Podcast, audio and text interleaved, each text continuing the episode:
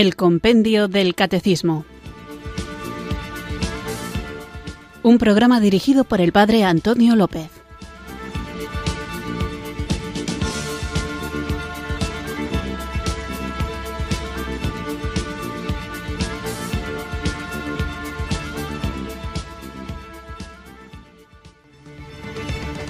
Muy buenas tardes, queridos oyentes de Radio María. Recibido un cariñoso saludo desde Irurzun, en Navarra, quienes sintonizáis una tarde más esta emisora de la Virgen, Radio María, la radio que cambia vidas, para sintonizar el programa El Compendio del Catecismo, nuestro espacio diario de formación, imprescindible tener formación en nuestra vida cristiana para poder conocer, vivir, compartir y defender aquello en lo que tenemos puesta nuestra esperanza, aquel en quien tenemos puesta nuestra esperanza, que es en Jesucristo, Dios hecho hombre, para rescatarnos del pecado y de la muerte y hacernos participar de su misma vida divina. Esto que puede sonar así como muy abstracto, en el fondo tiene unas implicaciones prácticas maravillosas porque significa que tenemos un sentido para nuestra existencia, que vivimos acompañados de la presencia real de Jesucristo, movidos por su Espíritu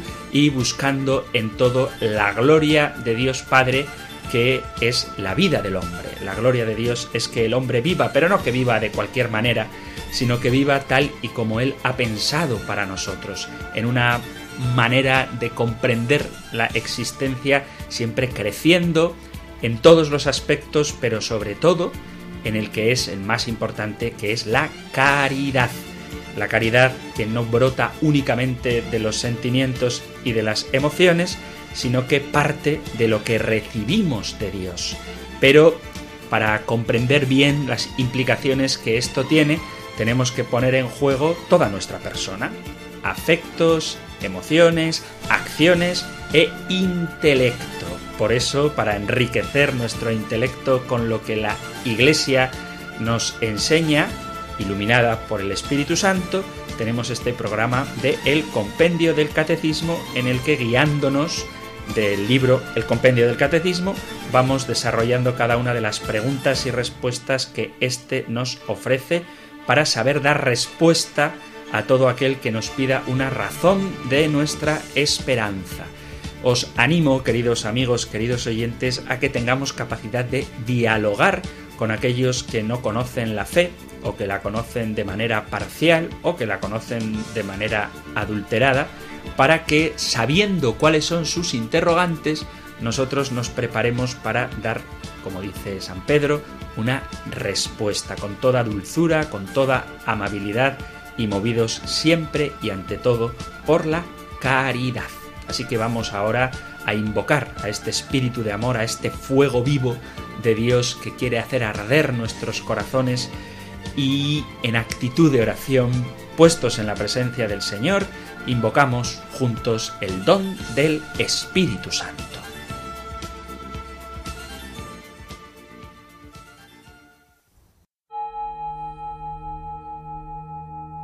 Ven Espíritu.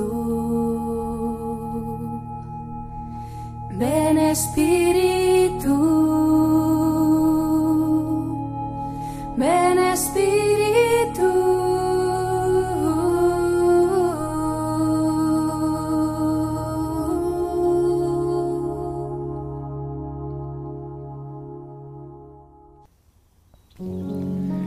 Ven Espíritu Creador, visita las almas de tus fieles y llena de la divina gracia los corazones que tú mismo creaste. Tú eres nuestro consolador, don de Dios altísimo, fuente viva, fuego, caridad y espiritual unción. Tú derramas sobre nosotros los siete dones, tú el dedo de la mano de Dios, tú el prometido del Padre, tú que pones en nuestros labios los tesoros de tu palabra, enciende con tu luz nuestros sentidos, infunde tu amor en nuestros corazones, y con tu perpetuo auxilio fortalece nuestra débil carne. Aleja de nosotros al enemigo, danos pronto la paz. Sé tú mismo nuestro guía, y puestos bajo tu dirección, evitaremos todo lo nocivo. Por ti conozcamos al Padre, y también al Hijo, y que en ti, Espíritu de entrambos, creamos en todo tiempo. Envía tu Espíritu y serán creados, y renovarás la faz de la tierra.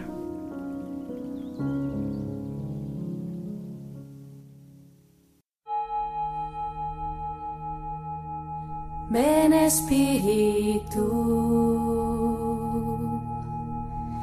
ven Espíritu,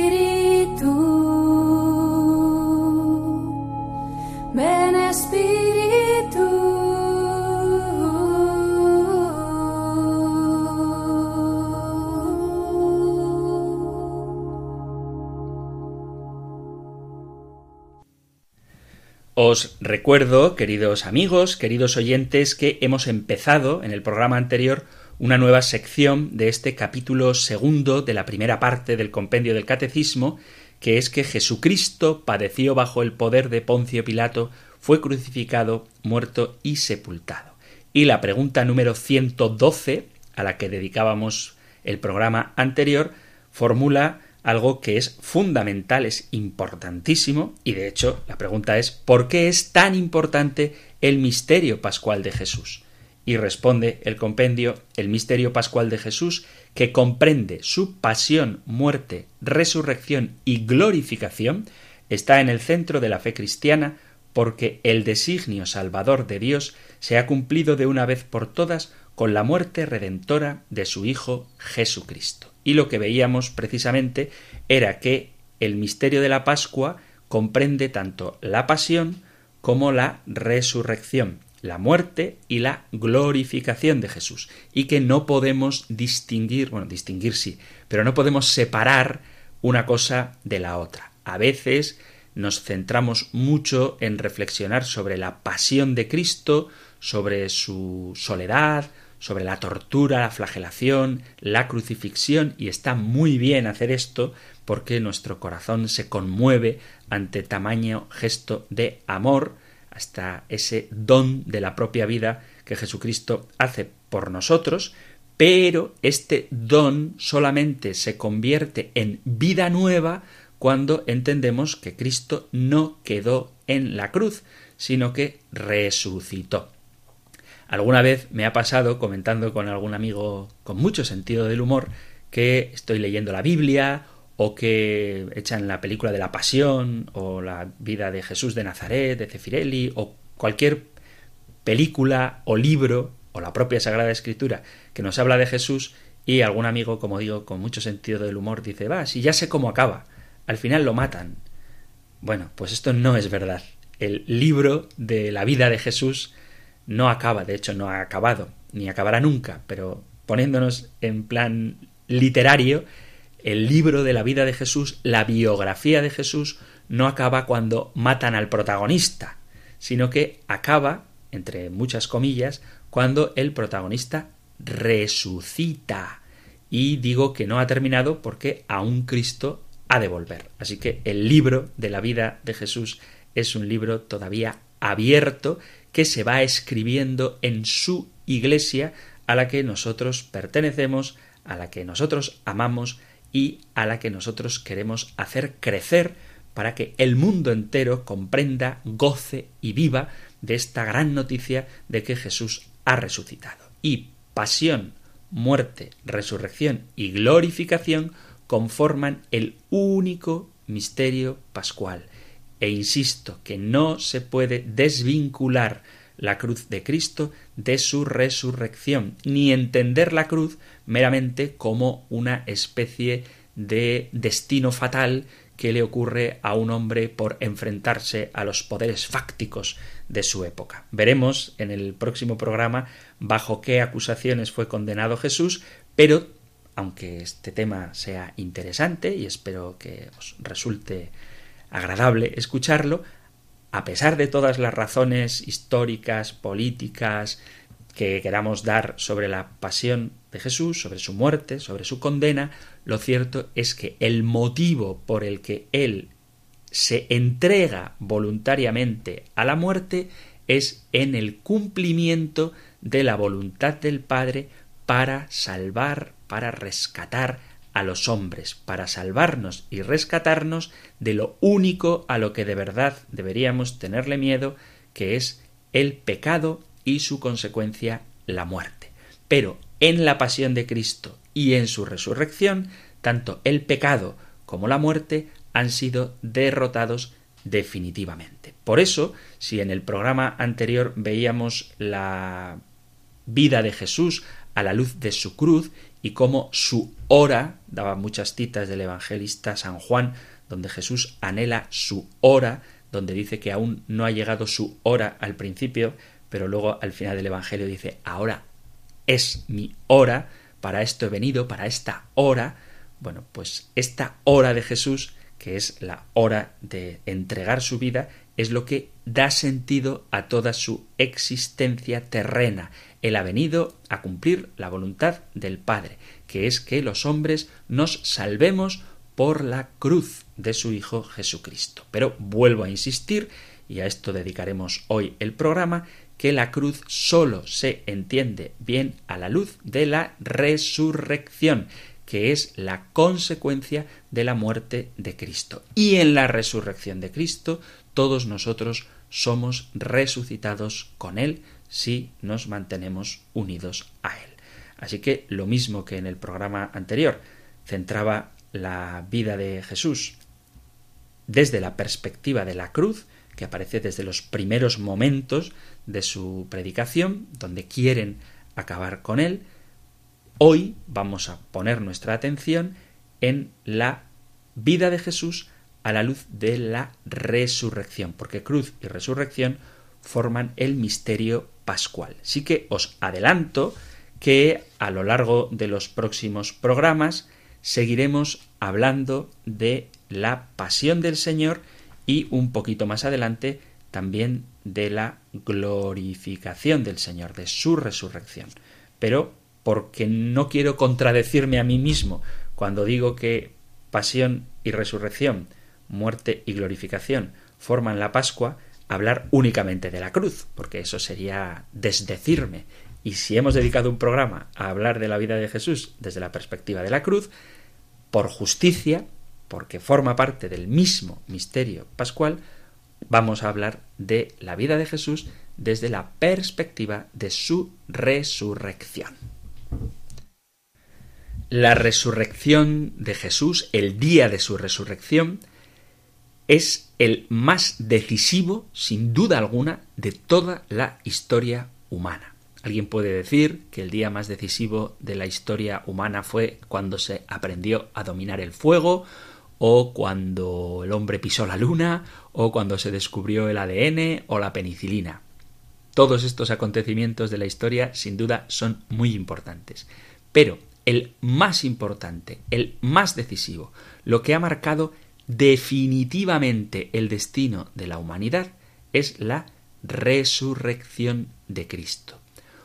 Un acontecimiento que aunque tratemos de profundizar en él, no tiene parangón, no tiene comparación y analogía en ningún acontecimiento de los que hayan ocurrido ni de los que vayan a ocurrir que pueda ser ni siquiera un poquito similar al misterio de la resurrección. La resurrección de Cristo no es la mera reanimación de un cadáver aparecen en las tradiciones religiosas de otros lugares y aparecen en la propia Sagrada Escritura muertos que vuelven a la vida. Jesús, al menos, narrados por los Evangelios, resucita a tres muertos, a la hija de Jairo, al hijo de la viuda de Naín y a su amigo Lázaro. Pero la resurrección de Cristo es un acontecimiento totalmente diferente, radicalmente distinto a todos estos.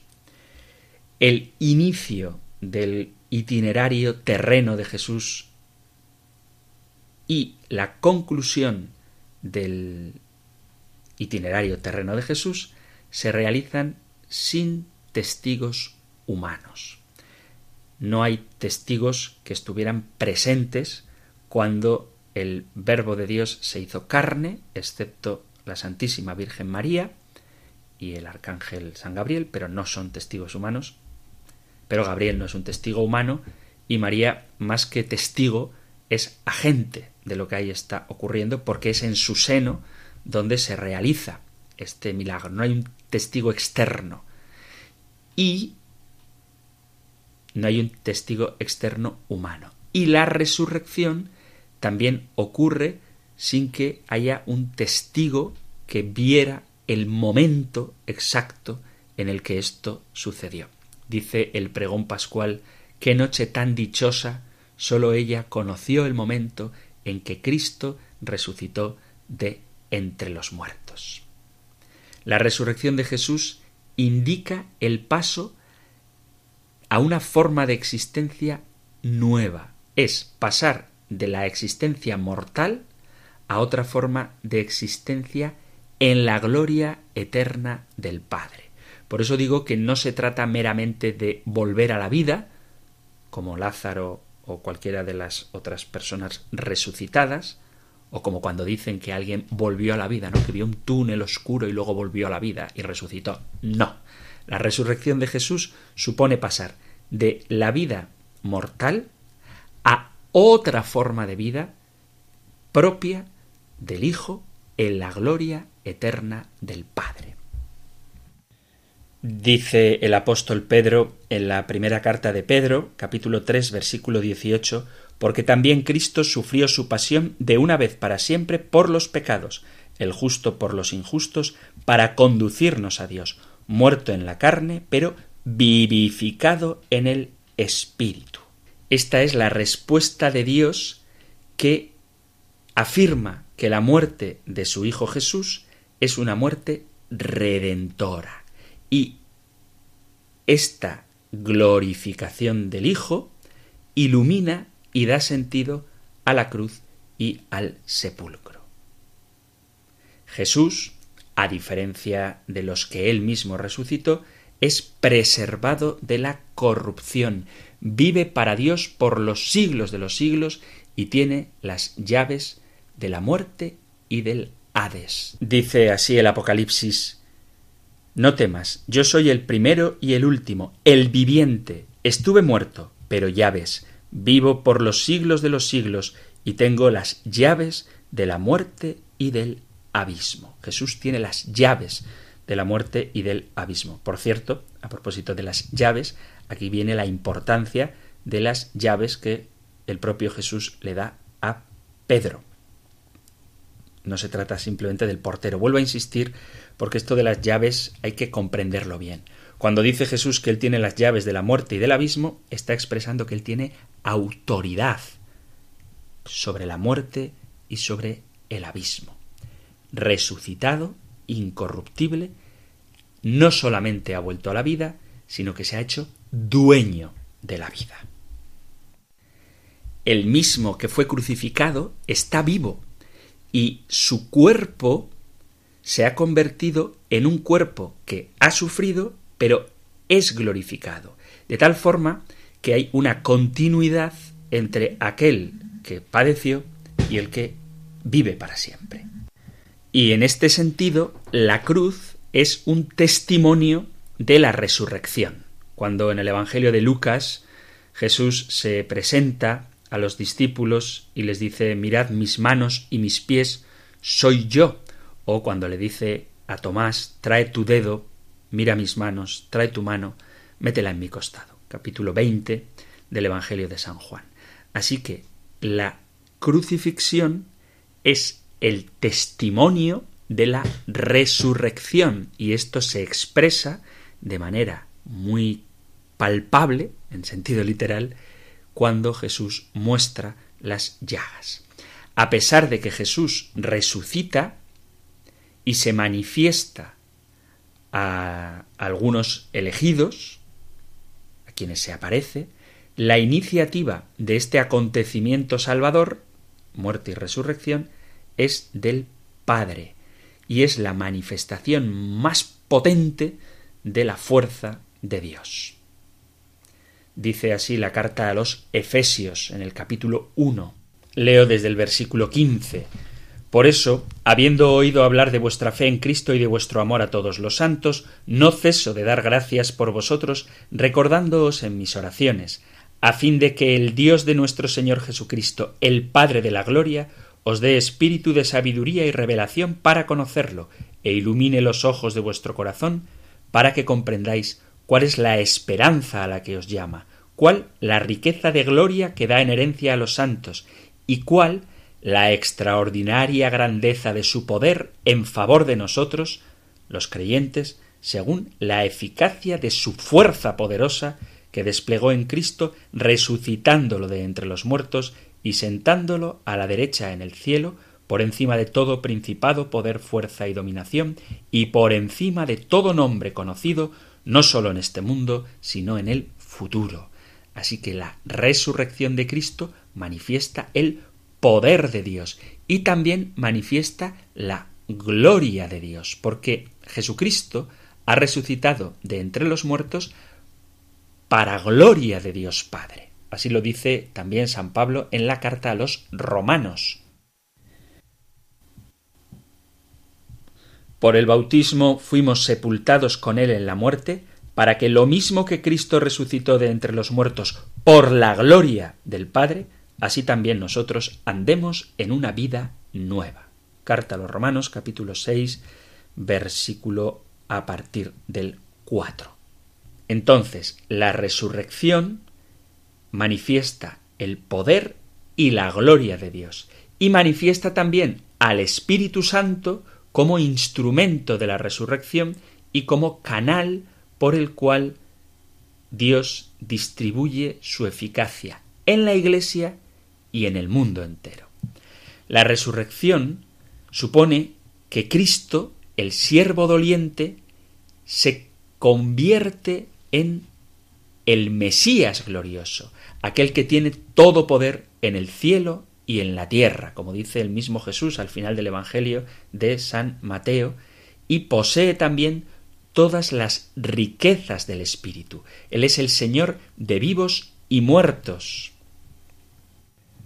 Dice los Hechos de los Apóstoles en el capítulo 2, versículo 33, Exaltado pues por la diestra de Dios y habiendo recibido del Padre la promesa del Espíritu Santo, lo ha derramado. Esto es lo que estáis viendo y oyendo. Y que Jesús es el Señor de vivos y muertos y principio del cosmos, lo encontramos en San Pablo, que nos dice así. Dice Romanos 14, versículo 8 y 9, si vivimos, vivimos para el Señor. Si morimos, morimos para el Señor. Así que ya vivamos, ya muramos, somos del Señor. Pues para esto murió y resucitó Cristo, para ser Señor de muertos y vivos. Pero no sólo Señor de vivos y muertos, sino cabeza de todo el universo. Carta a los Colosenses capítulo 1 dice, Él es imagen de Dios invisible, primogénito de toda criatura, porque en Él fueron creadas todas las cosas, celestes y terrestres, visibles e invisibles, tronos, dominaciones, principados, potestades, todo fue creado por Él y para Él. Él es anterior a todo y todo se mantiene en Él. Todas las cosas, las del cielo y las de la tierra, han sido reconciliadas por la sangre de su cruz. Él es el Hijo de Dios con poder que no conoce obstáculo de ningún género y que supera las leyes de la naturaleza e incluso de la propia razón. El resucitado es el sacerdote eterno que está sentado junto al Padre e intercede por nosotros con sola su presencia, convertido en principio de salvación eterna. Así nos lo dice la carta a los Hebreos en el capítulo 9, pues bien, capítulo 9, versículo 24. Pues bien, Cristo entró no en un santuario construido por hombres, imagen del auténtico, sino en el mismo cielo, para ponerse ante Dios, intercediendo por nosotros. Él ha sido exaltado y ha superado su nacionalidad judía para ser constituido hombre universal sobre el que puede constituirse la Iglesia católica, la Iglesia universal.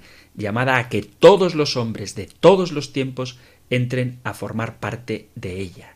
Ya no hay ni judíos ni griegos, porque Jesucristo es uno, y en él todos hemos sido unidos. Carta a los Gálatas capítulo 3 versículo 28 dice precisamente esto, no hay judío y griego, esclavo y libre, hombre y mujer, porque todos vosotros sois uno en Cristo Jesús. Y todos, dice San Pablo, y si sois de Cristo, sois descendencia de Abraham y herederos según su promesa. Ha roto el mesianismo que esperaba el pueblo de Israel, porque con su resurrección se ha convertido en Salvador universal. Por eso es tan importante el misterio pascual. Es Jesús mismo el que unifica en sí, por su resurrección, toda la humanidad. Y digo que es el mismo en el sentido de que sigue siendo Dios y hombre, no es sólo espíritu, sino que conserva las llagas de su pasión y está vivo con todo su ser total. Algo ha cambiado en su resurrección porque ya no está sometido a nuestros condicionamientos, pero sigue siendo Jesús, que se encuentra con sus discípulos, y ese encuentro es un don, es un regalo en la palabra que pronuncia y en el signo, en el gesto de su propia presencia resucitada en medio de ellos. Cuando Jesús se presenta a los discípulos, les saluda y les bendice, les invita y les instruye, les consuela y les envía a la misión. ¿Cuál es esta misión? Fundar una nueva comunidad, un nuevo estilo de vida, que es la Iglesia. Vamos a hacer una pausa musical un poco larga, pero creo que es una opinión mía, el texto litúrgico más bonito que existe es el pregón pascual. Así que vamos a escucharlo en una de sus muchas versiones, pero fijaos sobre todo en la hermosura de las palabras del texto que se proclama en la solemne noche de la vigilia pascual. Alégrense por fin los coros de los ángeles, alégrense las jerarquías del cielo, y por la victoria del Rey tan poderoso, que las trompetas anuncien la salvación.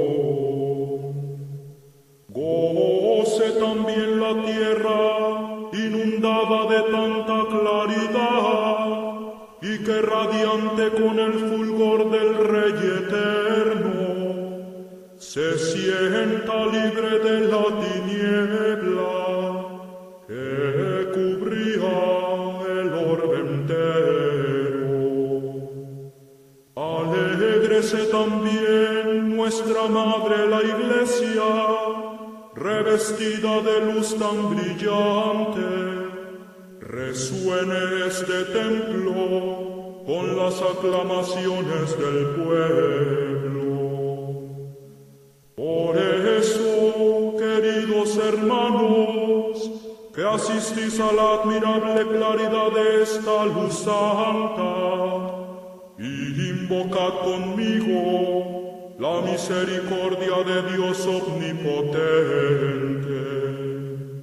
para que aquel que sin mérito mío me agregó al número de los diáconos, complete mi alabanza a este sirio, infundiendo el resplandor de su luz. El Señor esté con ustedes y con tu espíritu. Levantemos el corazón, lo tenemos levantado hacia el Señor. Demos gracias al Señor nuestro Dios, es justo y necesario. En verdad es justo y necesario aclamar con nuestras voces y con todo el afecto del corazón a Dios invisible, el Padre Todopoderoso y a su único Hijo, nuestro Señor Jesucristo, porque Él ha pagado por nosotros al eterno Padre de Adán y ha borrado con su sangre inmaculada la condena del antiguo pecado. Porque estas son las fiestas de Pascua, en las que se inmola el verdadero cordero, cuya sangre consagra las puertas de los fieles. Esta es la noche en que sacaste de Egipto a los israelitas nuestros padres y los hiciste pasar a pie el mar rojo. Esta es la noche en que la columna de fuego esclareció las tinieblas del pecado. Esta es la noche que a todos los que creen en Cristo por toda la tierra los arranca de los vicios del mundo y de la oscuridad del pecado, los restituye a la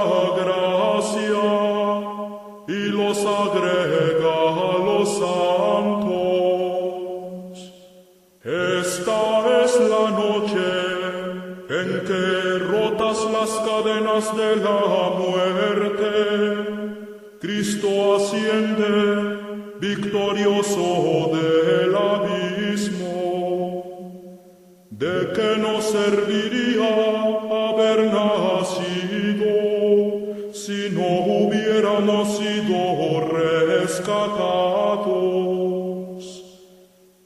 asombroso beneficio de tu amor por nosotros! ¡Qué incomparable ternura y caridad! Para rescatar al esclavo, entregaste al Hijo.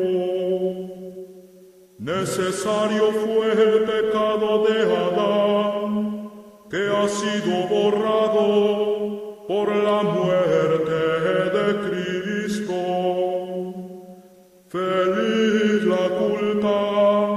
Que mereció tal redentor. Qué noche tan dichosa, solo ella conoció el momento en que Cristo resucitó del abismo. Esta es la noche de la que estaba escrito, será la noche clara como el día, la noche iluminada por mi gozo. Y así, esta noche santa, ahuyenta los pecados, lava las culpas, devuelve la inocencia a los caídos, la alegría a los tristes,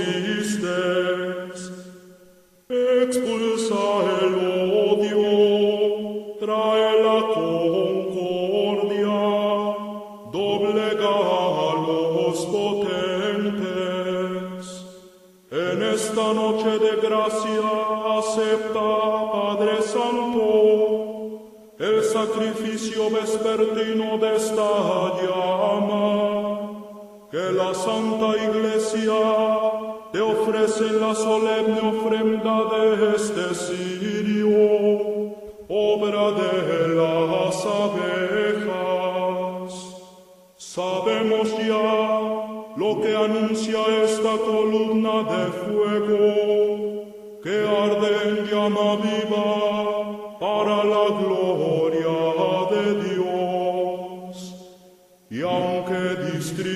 su luz, no mengua al repartirla, porque se alimenta de cera fundida que elaboró la abeja fecunda para hacer esta lámpara preciosa. Qué noche tan dichosa en que se une el cielo con la tierra, lo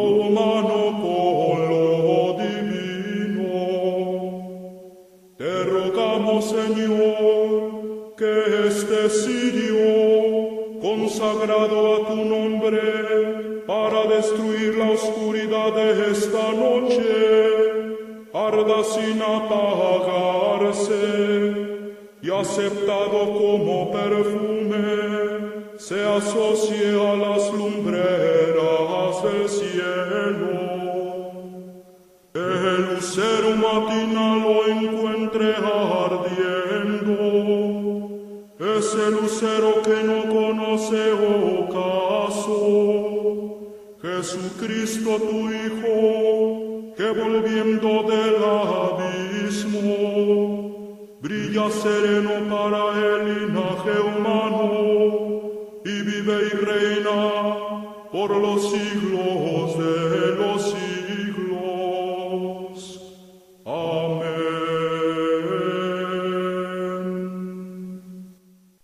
Estás en Radio María escuchando el programa El Compendio del Catecismo, nuestro espacio diario de formación aquí en la emisora de la Virgen, y hoy tratamos la pregunta 112 que inicia un nuevo apartado del capítulo segundo de la primera parte del compendio, cuyo encabezamiento es Jesucristo padeció bajo el poder de Poncio Pilato, fue crucificado, muerto y sepultado, y en concreto la pregunta 112, ¿por qué es tan importante el misterio pascual de Jesús?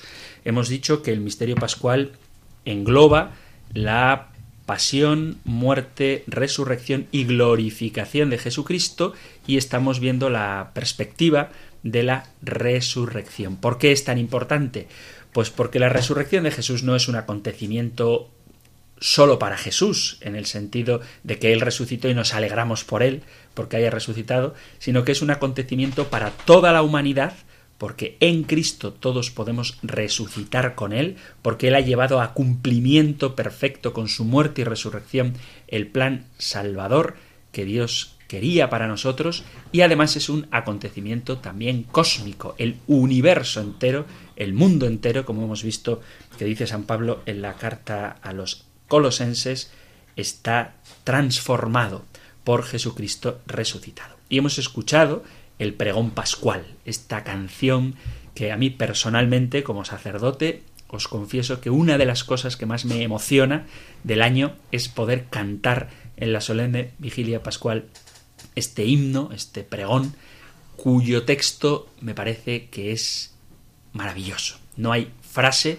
que no necesite de profunda reflexión y meditación. Si podéis leer el texto y buscar el sentido profundo que tiene cada una de las partes, de qué nos serviría haber nacido si no hubiéramos sido rescatados, feliz la culpa que mereció tal redentor, se reconcilian el cielo y la tierra, lo humano y lo divino, es un texto donde al final Cristo asciende victorioso y Él es el Señor por los siglos de los siglos, vive y reina, inmortal y glorioso por los siglos de los siglos. Una fórmula litúrgica que a lo mejor nos hemos acostumbrado demasiado a escucharla, pero qué hondo significado tiene. Jesucristo es el Señor y vive y reina, vive, es decir, vive, pero una vida nueva, no simplemente volver a la vida después de la muerte, sino una vida gloriosa en el que es constituido como Señor de todo el universo. Ojalá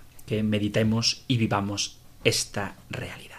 Así que continuamos viendo la vida de Jesús desde la perspectiva de su resurrección dentro del misterio pascual.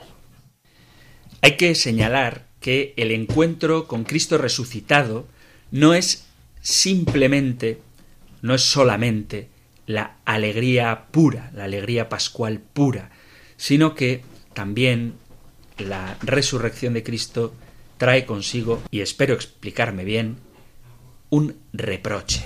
El reproche que dice Jesús a los discípulos de Maús cuando se encuentra con ellos, que necios y torpes sois para creer lo que dicen las Escrituras, Lucas 24, 25, y también el Evangelio de San Marcos, cuando dice en el capítulo 16, por último se apareció Jesús a los once cuando estaban a la mesa y les echó en cara su incredulidad y la dureza de su corazón, porque no habían creído a los que lo habían visto resucitado. Hay una tristeza y una mezcla de temor y alegría. Para Pedro, en concreto, la resurrección de Cristo marca el horizonte de su vida, no solamente en el servicio de pastorear a las ovejas, sino también en el sufrimiento. Después del diálogo que tiene Cristo resucitado con Pedro, cuando le pregunta por tres veces, Pedro, ¿me amas? y el Señor le repara, digamos, la triple negación, Pedro dice, Señor, tú conoces todo, tú sabes que te quiero. Jesús le dice, apacienta mis ovejas. Y luego viene este unirse a Cristo en el sufrimiento. Jesús le dice, en verdad, en verdad te digo, cuando eras joven tú mismo te ceñías e ibas donde querías, pero cuando seas viejo extenderás las manos, otro te ceñirá y te llevará a donde no quieras. Esto dijo aludiendo a la muerte con que iba a dar gloria a Dios. Dicho esto, añadió, sígueme. Evangelio de San Juan, capítulo 21, a partir del versículo 18. Todos los discípulos, enriquecidos con su misión y con el Espíritu Santo, reciben la encomienda de continuar la obra de la salvación, de predicar el reino de Dios a todas las criaturas. Lo que antes de la Pascua se llamaba seguimiento, ahora, después de la Pascua, es una misión a todos los hombres. El apostolado cristiano no depende de la misión histórica recibida de los encargos que el rabino Jesús de Nazaret les hace, sino que la misión de la Iglesia, el apostolado, se basa fundamentalmente en las apariciones de Jesús resucitado. A través de la muerte y de la resurrección de Cristo, el mundo entero, el universo, carta a los colosenses, ya la he citado, capítulo 1, versículo 19, ha quedado reconciliado con el Padre. Y la tarea de la Iglesia es continuar esta obra de reconciliación mediante el ministerio apostólico. Aunque la gloria de este ministerio se contiene en vasos de barro, de una existencia, la nuestra, llena de debilidades, de miserias humanas, rodeada por tribulaciones y preocupaciones, expuesta siempre a la muerte, sigue en pie el acontecimiento maravilloso que nunca podemos perder de vista de que Cristo vive y que Él es la encarnación de la nueva y la eterna alianza. Somos capaces de una nueva relación con Dios. El que está animado por el Espíritu de Jesucristo resucitado tiene la justicia de Dios, goza de la paz y de la armonía entre Dios y el mundo, e introduce en el mundo, con el propio testimonio y con la doctrina, con la enseñanza, con la perseverancia, con las obras de caridad, la vida de Jesús que se manifiesta en nuestra carne mortal. Os leo la segunda carta de San Pablo a los Corintios en el capítulo cuarto, a partir del versículo siete dice pero llevamos este tesoro en vasijas de barro, para que se vea que una fuerza tan extraordinaria es de Dios y no proviene de nosotros. Atribulados en todo, mas no aplastados, apurados, mas no desesperados, perseguidos, pero no abandonados, derribados, mas no aniquilados, llevando siempre y en todas partes en el cuerpo la muerte de Jesús, para que también la vida de Jesús se manifieste en nuestro cuerpo. Pues mientras vivimos, Continuamente nos están entregando a la muerte por causa de Jesús, para que también la vida de Jesús se manifieste en nuestra carne mortal. De este modo, la muerte actúa en nosotros y la vida en vosotros. Pero teniendo el mismo espíritu de fe, según lo que está escrito, creí, por eso hablé. También nosotros creemos y por eso hablamos, sabiendo que quien resucitó al Señor Jesús también nos resucitará a nosotros con Jesús y nos presentará con vosotros ante Él. Por eso, la resurrección de Cristo, que es un acontecimiento que ciertamente transforma la humanidad, no es una victoria que ya está del todo realizada. Y por eso hay todavía luchas, hay todavía debilidades y pecados, Pero nada de esto quita un ápice al gran acontecimiento de que Jesucristo vive para siempre. Y aunque llevamos este tesoro, esta noticia, en vasijas de barro, el barro de nuestra propia debilidad, el contenido que guardamos en nuestro interior es el de esa vida nueva que Jesucristo nos ha regalado. Con el misterio pascual, la Iglesia, todos nosotros, tenemos una vida nueva y un nuevo conocimiento y una nueva moral, una nueva forma de comprender el por qué estamos aquí y el cómo debemos actuar. Por eso, mientras que Cristo se ha convertido ya en vencedor del mundo y ha sometido a su dominio todas las potencias, la Iglesia vive inmersa en el mundo, siendo al mismo tiempo el reino de Dios, acordaos de que decíamos que reino de Dios se puede identificar con la Iglesia, y signo e instrumento de ese reino. Aunque la Iglesia es el cuerpo de Cristo glorioso y vive del Espíritu, gime aún bajo el peso de una existencia mundana y de un camino de fe que no está iluminado totalmente por la visión. Esto tiene mucho que ver con esa pregunta que formulaba una oyente ayer por el correo electrónico donde decía que si Cristo ha resucitado, ¿por qué los sacerdotes visten de negro? Bueno, pues porque verdaderamente Cristo ha resucitado, pero la Iglesia vive todavía en un mundo que no ha aceptado a Jesucristo. Dice San Pablo en la segunda carta a los Corintios, leo desde el versículo 4, capítulo 5, versículo 4 en adelante, dice, Pues los que vivimos en esta tienda suspiramos abrumados, por cuanto no queremos ser desvestidos, sino sobrevestidos, para que lo mortal sea absorbido por la vida. Y el que nos ha preparado para esto es Dios, el cual nos ha dado como garantía el Espíritu. Así pues, siempre llenos de buen ánimo y sabiendo que, mientras habitamos en el cuerpo, estamos desterrados lejos del Señor, caminamos en fe y no en visión, pero estamos de buen ánimo y preferimos ser desterrados del cuerpo y vivir junto al Señor, por lo cual en destierro o en patria nos esforzamos en agradarlo. Todavía no se ha producido la visión ni la transformación que debería, por fruto de la resurrección, haberse realizado en el mundo. En la Iglesia, que es una comunidad redimida, siguen aún las tensiones entre la carne y el pecado, el espíritu y la gracia. Y aunque sus miembros no tenemos que conformar nuestra conducta con las exigencias de este mundo, de hecho, permanecemos bajo su influencia tiránica. Desde que Jesús venció y fue elevado como Señor en la gloria, el cristiano está mucho más unido a la cruz de Cristo. Entre la posesión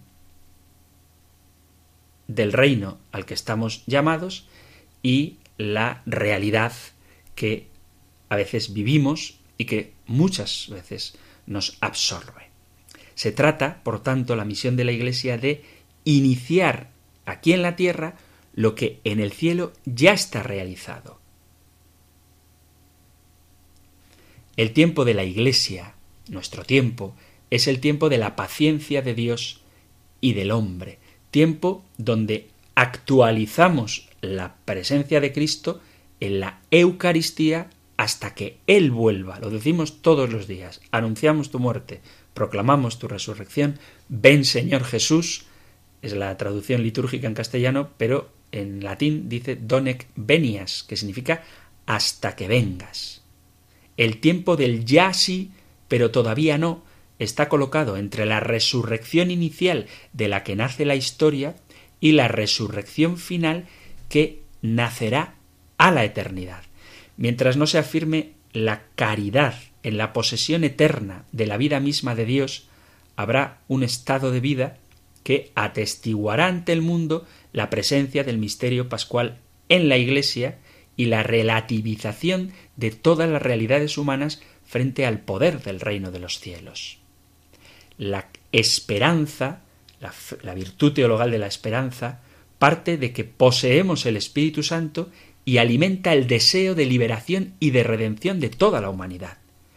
Nosotros, como Iglesia, sufrimos la falta de plenitud de la resurrección de Cristo en nuestra vida cuando soportamos la persecución, la incomprensión y muchas veces el pisoteamiento de la dignidad de las personas, de la libertad para poder anunciar a Jesucristo.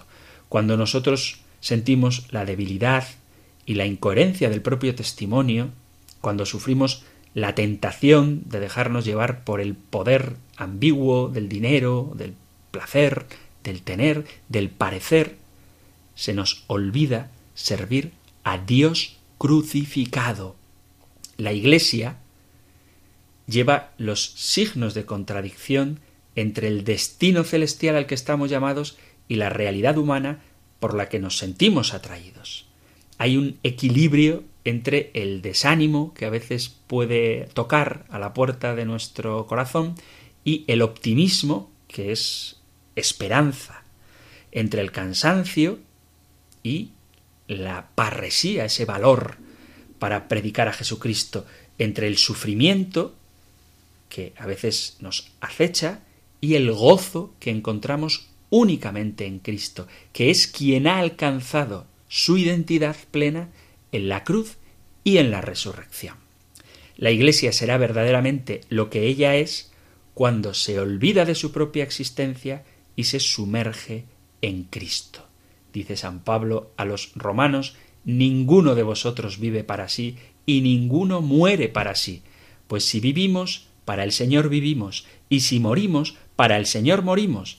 Así que vivamos o muramos, somos del Señor, porque por esto murió Cristo y resucitó, para reinar sobre muertos y vivos. Cita de la carta a los Romanos, capítulo 14, versículo a partir del 7.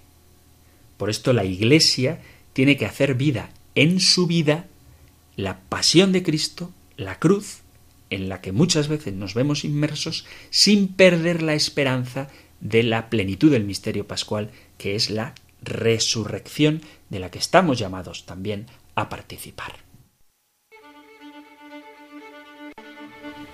Queridos amigos, queridos oyentes de este espacio del Compendio del Catecismo, llegamos al final del tiempo para el programa de hoy. Hemos visto cómo la cruz da sentido a la vida de Cristo desde el principio para cumplir en plenitud la voluntad salvadora de Dios para los hombres y esto solo se entiende cuando comprendemos la gravedad del pecado, sus consecuencias y cómo Cristo asume en su propia carne todas las consecuencias del pecado para redimirlas y hemos visto también cómo esto solo se ilumina plenamente a la luz de la resurrección en la que Cristo vence definitivamente el pecado y la muerte y cómo la propia cruz es testigo de la resurrección, puesto que Cristo resucitado mantiene sus llagas, sus manos están atravesadas, su costado está abierto, su frente lleva las marcas de la corona,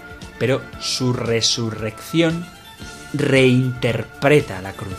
La resurrección de Cristo reinterpreta el sufrimiento humano. Y la Iglesia, todavía peregrina en este mundo, carga también con la cruz iluminada por la esperanza de la resurrección que ha de cumplirse plenamente en cada uno de los miembros de la Iglesia y en este mundo. Este es el resumen así muy muy rápido de lo que hemos visto hasta ahora. Si queda alguna duda, os recuerdo, queridos amigos, queridos oyentes, que tenéis formas para plantearlas y poder cuestionar lo que queráis, compartir vuestros testimonios, aportar, muchas veces dais datos que a mí se me pasan por alto y que siempre son un enriquecimiento de este programa cuyos protagonistas sois vosotros, queridos oyentes, pues de lo que se trata es de que tengamos una adecuada formación. Y si quedan dudas, pues no hay más que plantearlas y con la ayuda de Dios trataré de responder a ellas. No hay pregunta tonta, no hay pregunta sin importancia, no hay pregunta que no merezca ser respondida y para que podáis plantearlas, como digo, Radio María ofrece dos formas de contactar con el programa. Podéis hacerlo con el WhatsApp en el teléfono 668-594-383, 668-594-383. Este formato permite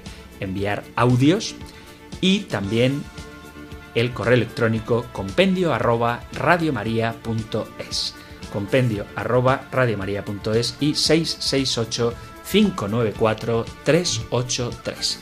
Terminamos nuestro programa con la bendición del Señor que encontráis en el libro de los números en el capítulo sexto y que ahora con mucho gusto os imparto. El Señor te bendiga y te proteja, el Señor ilumine su rostro sobre ti y te conceda su favor, el Señor te muestre su rostro y te conceda la paz. Muchísimas gracias por estar ahí, gracias por permanecer fieles al programa, al compendio del catecismo y si queréis, volveremos a encontrarnos en un próximo programa. Un fuerte abrazo.